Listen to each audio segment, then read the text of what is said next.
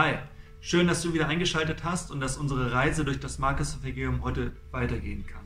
Ihr habt den Text gelesen und ich bin ganz begeistert, was da alles drin steckt und so ein paar Aspekte habe ich euch für heute mitgebracht. Das erste, was mir aufgefallen ist, ist, ist es gibt ein zu viel. Es sind zu viele Menschen in einem Haus, es sind zu viele Leute da, die nach Jesus fragen, die etwas von ihm wollen, die Erwartungen an ihn stellen und dieses zu viel sorgt dafür, dass der Mensch übersehen wird, der eigentlich wirklich Hilfe braucht, der sich auch nicht aus eigener Kraft zu Jesus hinbewegen kann. Aber zum Glück hat dieser Mensch vier Freunde, die ihn auf die Bahre nehmen und ihn zu Jesus hinbringen. Und diese vier Freunde, die haben, die haben wirklich Glauben. Die glauben wirklich, dass, dass Jesus ihrem Freund helfen kann. Und wir betrachten ja oftmals Glauben als etwas Passives. Wir, ja, wir müssen daran glauben, aber viel dafür tun können wir eigentlich nicht. Ich finde es interessant, die vier Freunde in der Geschichte hätten sich, hätten sich auch einfach auf die Straße setzen können und anfangen können zu beten. Sie hätten einfach diese, diese Blockade sehen können. Diese vielen Menschen, die alle schon Jesus belagern und sagen können, ja, dann kommen wir halt nicht rein. Dann, bet, dann beten wir halt. Dann lasst uns weiter glauben, aber wir können jetzt hier nichts dafür tun. Nein, diese vier Freunde, die, die wollen unbedingt, dass Jesus ihrem Freund hilft. Dass sie diesen Glauben, dass dieser Glaube Schritte in ihnen auslöst. Dass sie die Schritte tun, hinauf aufs Dach. Und wir lesen in dieser Geschichte, der Glaube versetzt nicht nur Berge, sondern der Glaube kann auch Dächer zum Verschwinden bringen. Ähm, und Jesus heilt diesen Menschen. Und ich finde es ganz interessant, denn in der Geschichte gibt es ja eigentlich drei Personengruppen. Das erste sind die Menschen, die alle Jesus belagern, die alle etwas von Jesus wollen, die sich wahrscheinlich auch die Frage stellen, ja, was kann Jesus mir jetzt geben? Und dabei total den Blick verlieren auf die Menschen, die vielleicht auch, die vielleicht sogar noch mehr Hilfe brauchen. Mich hat diese Geschichte so ein bisschen daran erinnert an die, an die Kaufhäuser an manchen Tagen, äh, manchen Stellen heutzutage, wo die Menschen einfach äh, die Supermärkte überfallen auf der Suche nach Klopapier. Es ist gar nicht lustig, was da geschieht und wir, manche von uns sind wirklich erschrocken über diese Situation. Ich auch. Und was mich in dieser Geschichte erschrocken hat, ist, dass diese Menschen, die alle etwas von Jesus wollen, dass sie dabei völlig übersehen, wer vielleicht auch Hilfe braucht und wer vielleicht zu kurz kommt und wer vielleicht gerade übersehen wird.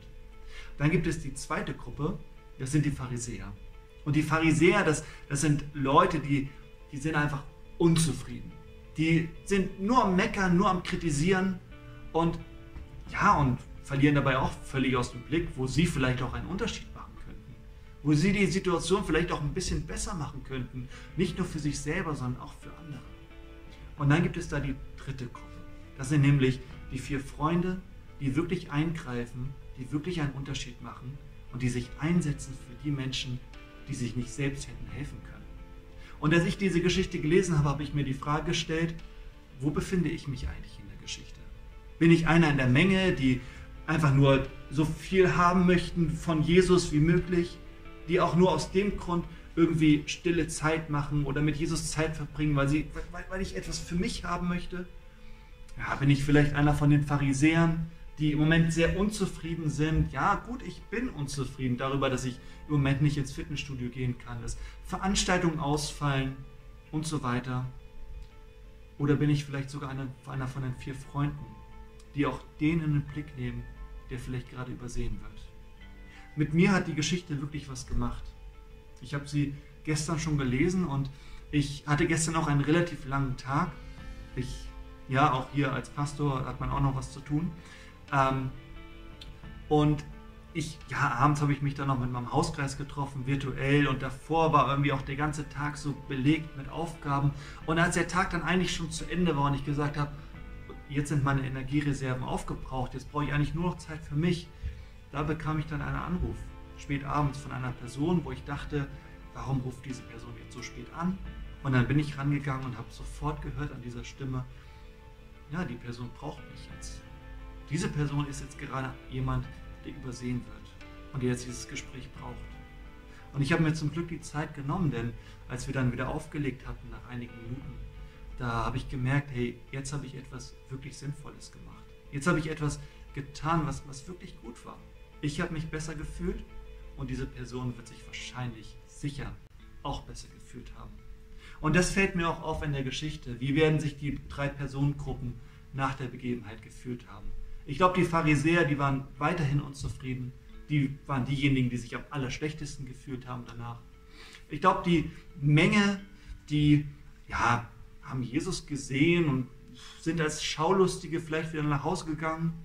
Aber ich glaube, am besten haben sich die vier Freunde gefühlt. Denn sie haben gemerkt, wir haben etwas getan, was wirklich von Relevanz war. Wir haben etwas getan, was wirklich sinnvoll war. Ich will jetzt nochmal die Frage an dich weitergeben und dir die Frage stellen, hey, schau dir die Geschichte nochmal an und überleg, hey, wer, wer will ich eigentlich sein? Wer von diesen drei Personengruppen will ich eigentlich sein?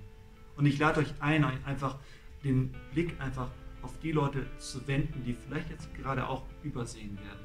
Vielleicht nutzt ihr einfach die EFT-Chat-Gruppe dazu und scrollt nochmal durch die Kontaktlinsen und guckt, okay, wer von denen könnte vielleicht gerade so jemand sein, der übersehen wird? Um wen könnte ich mich kümmern? Für wen könnte ich einen Hamsterkauf mittätigen? Wen könnte ich anrufen? Um wen kann ich, für wen kann ich da sein in dieser Zeit? Vielleicht schaust du auch einfach nochmal, wer generell in deinem Bekanntenkreis ist, um den du dich kümmern kannst, für den du da sein kannst, der vielleicht in dieser Zeit übersehen wird. Ich freue mich total, dass wir eine Gemeinde sind, dass wir zueinander stehen, dass wir miteinander durchgehen durch diese Zeit und freue mich auch schon auf die weitere Reise durch das Markus-Evangelium.